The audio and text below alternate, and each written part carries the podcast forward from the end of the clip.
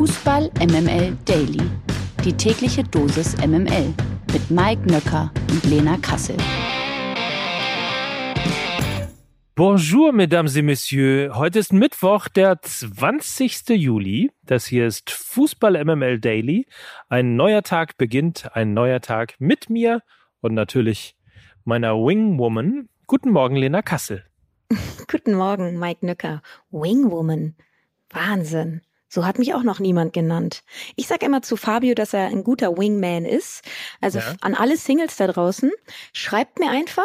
Ja, ich kann euch Fabio ähm, ausleihen für so einen kleinen Spaziergang gegen ein kleines Salär, wovon Mike und ich uns dann einen schönen Abend machen könnten.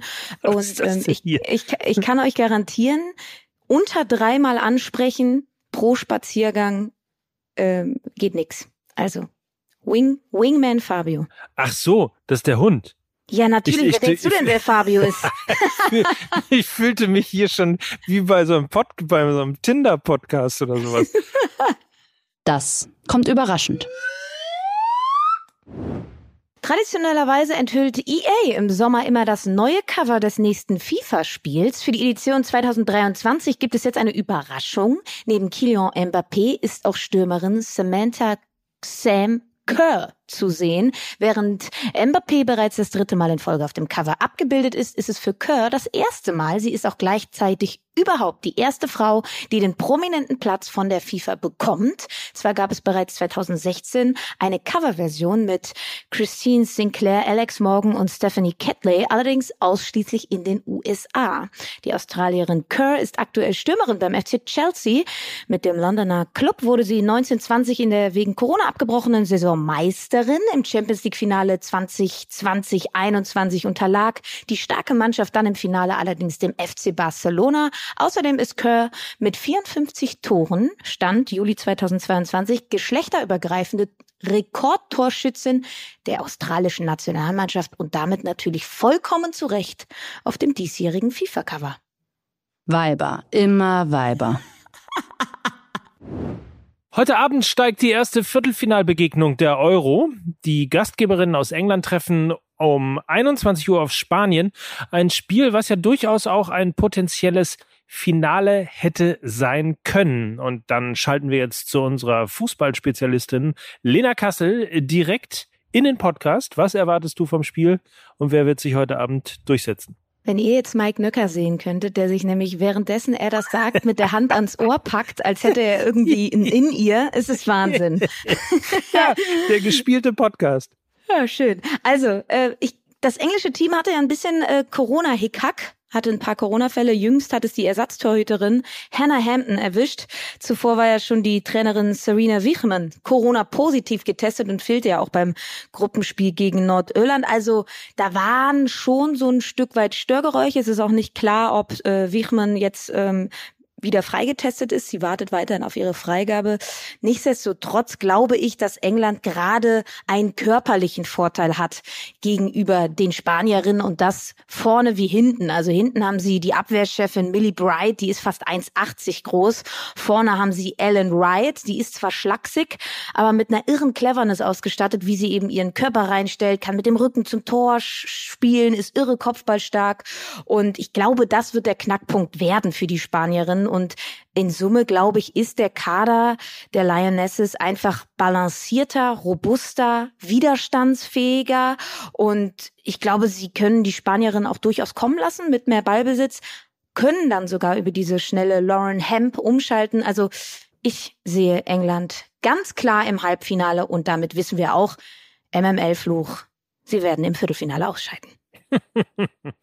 Dann Deals. Union Berlin verpflichtet Morten Torsby von Sampdoria Genua. Der norwegische Nationalspieler hatte die letzten drei Saisons als Stammspieler in der Serie A verbracht. Zuvor lief er zwischen 2014 und 2019 für den SC Herentwen auf. Der 15-malige Nationalspieler ist auf der 6 und der 8 zu Hause, hat aber auch schon rechter Verteidiger gespielt. Zur idealen Position des zehnten Neuzugangs wollte sich Trainer Urs Fischer noch nicht äußern. Zitat, das werden wir dann ja sehen. Jetzt beginnen wir erstmal zu arbeiten. Wir haben etwas im Kopf. Ich würde mal sagen, im Mittelfeld. Klar, da hat er auch meistens gespielt. Aber Scherz beiseite. Ähm, fest steht schon jetzt eins. Bei Union erhält der Norweger eine Rückennummer mit Bedeutung. Torsby wird nämlich mit der Rückennummer zwei auflaufen, wie auch in der norwegischen Nationalmannschaft.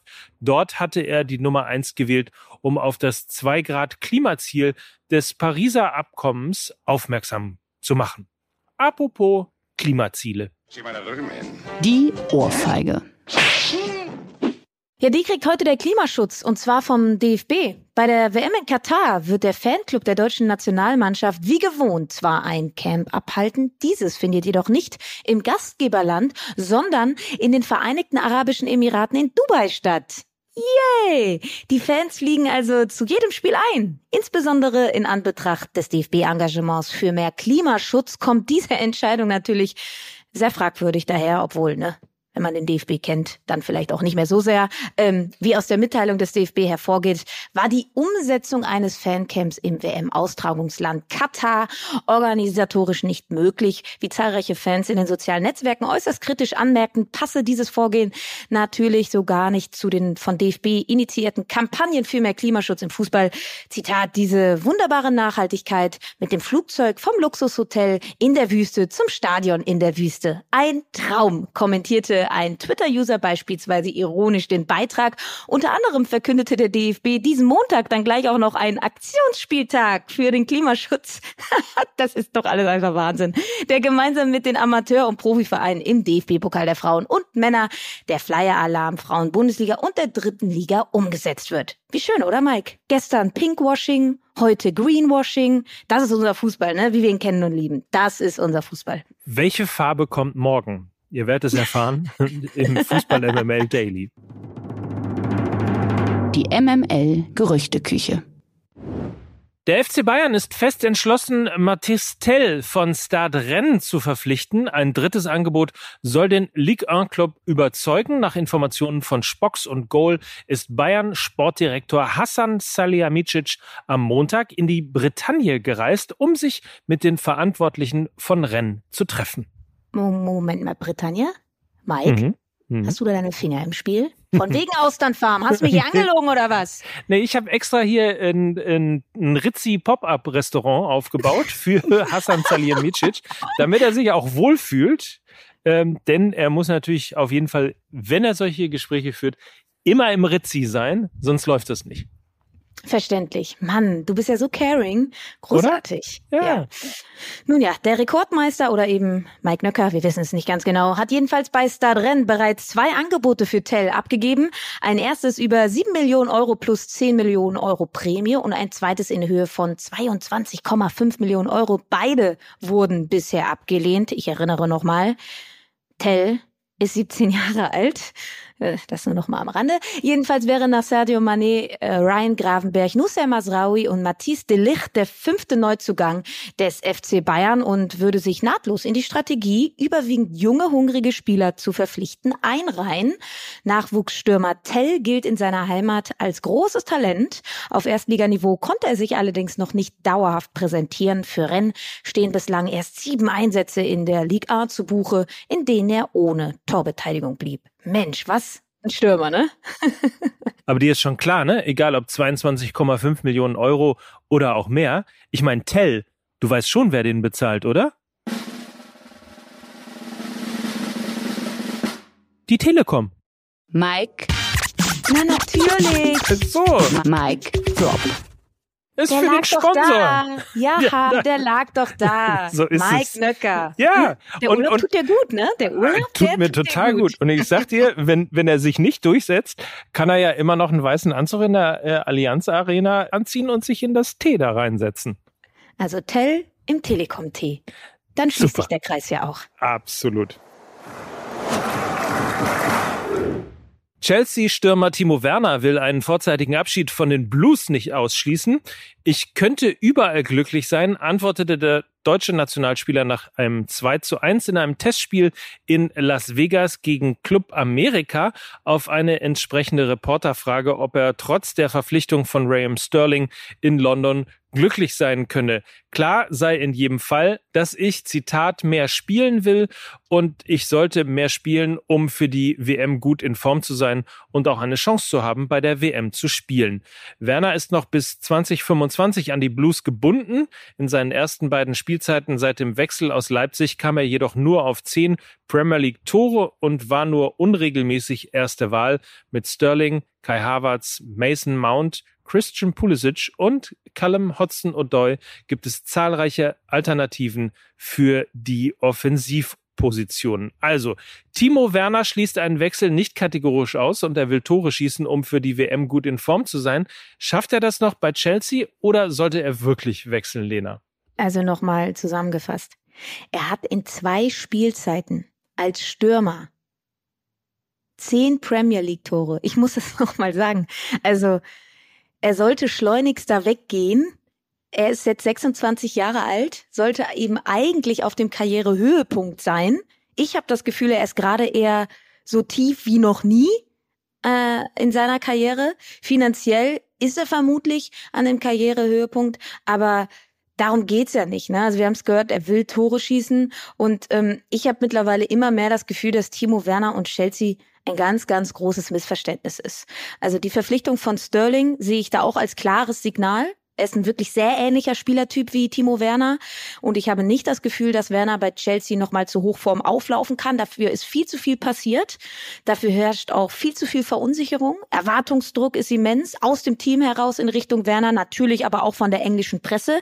Die ist ja auch nochmal ein ganz spezielles Level an Gehässigkeit und das ist eine toxische Melange meiner Meinung nach für eben einen verunsicherten Spieler, wie es Werner ist, der auch immer ein Stück weit getätschelt und verhätschelt werden muss und eine Veränderung wäre eben definitiv eine neue Chance für ihn und die sollte er auch ergreifen, aber ich sage euch auch ganz ehrlich, ich glaube, er hat gerade einfach keinen Markt. Also ich wüsste nicht, wer ihn verpflichten wollen würde. Klar, man denkt erstmal an den FC Bayern.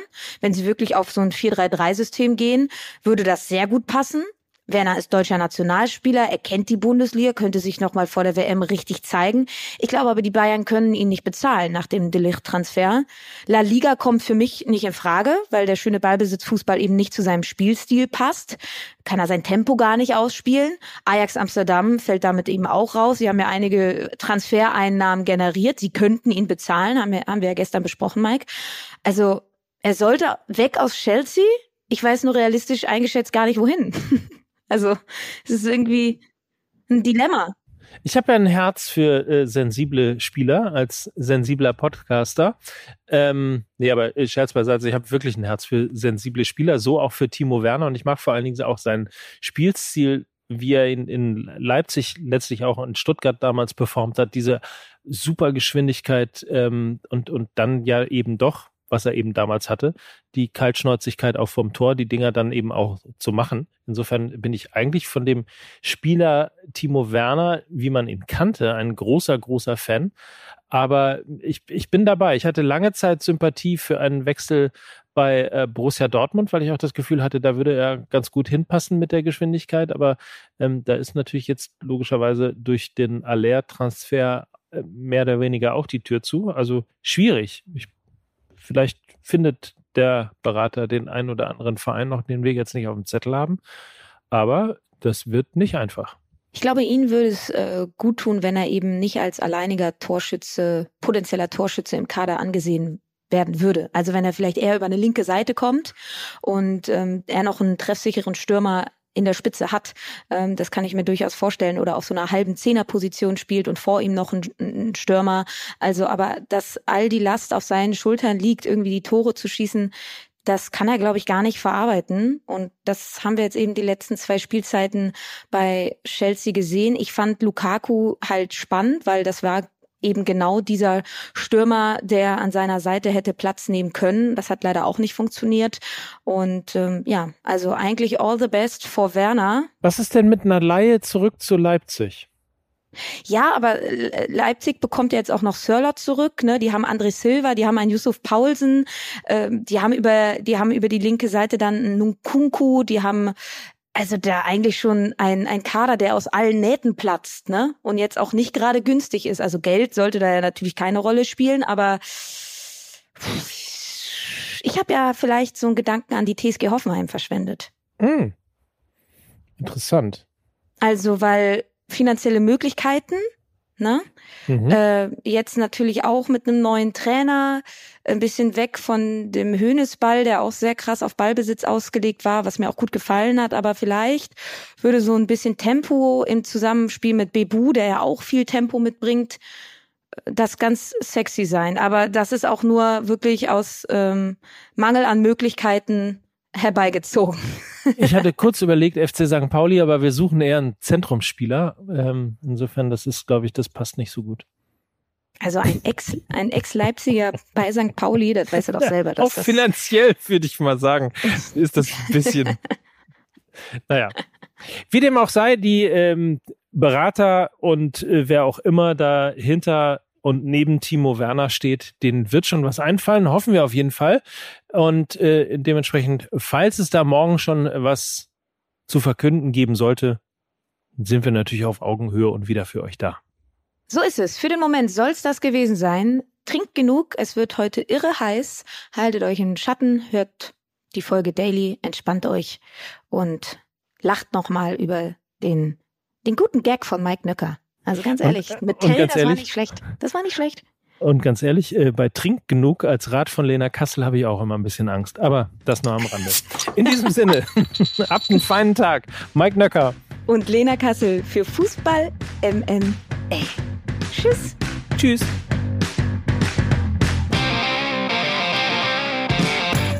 Dieser Podcast wird produziert von Podstars bei OMR.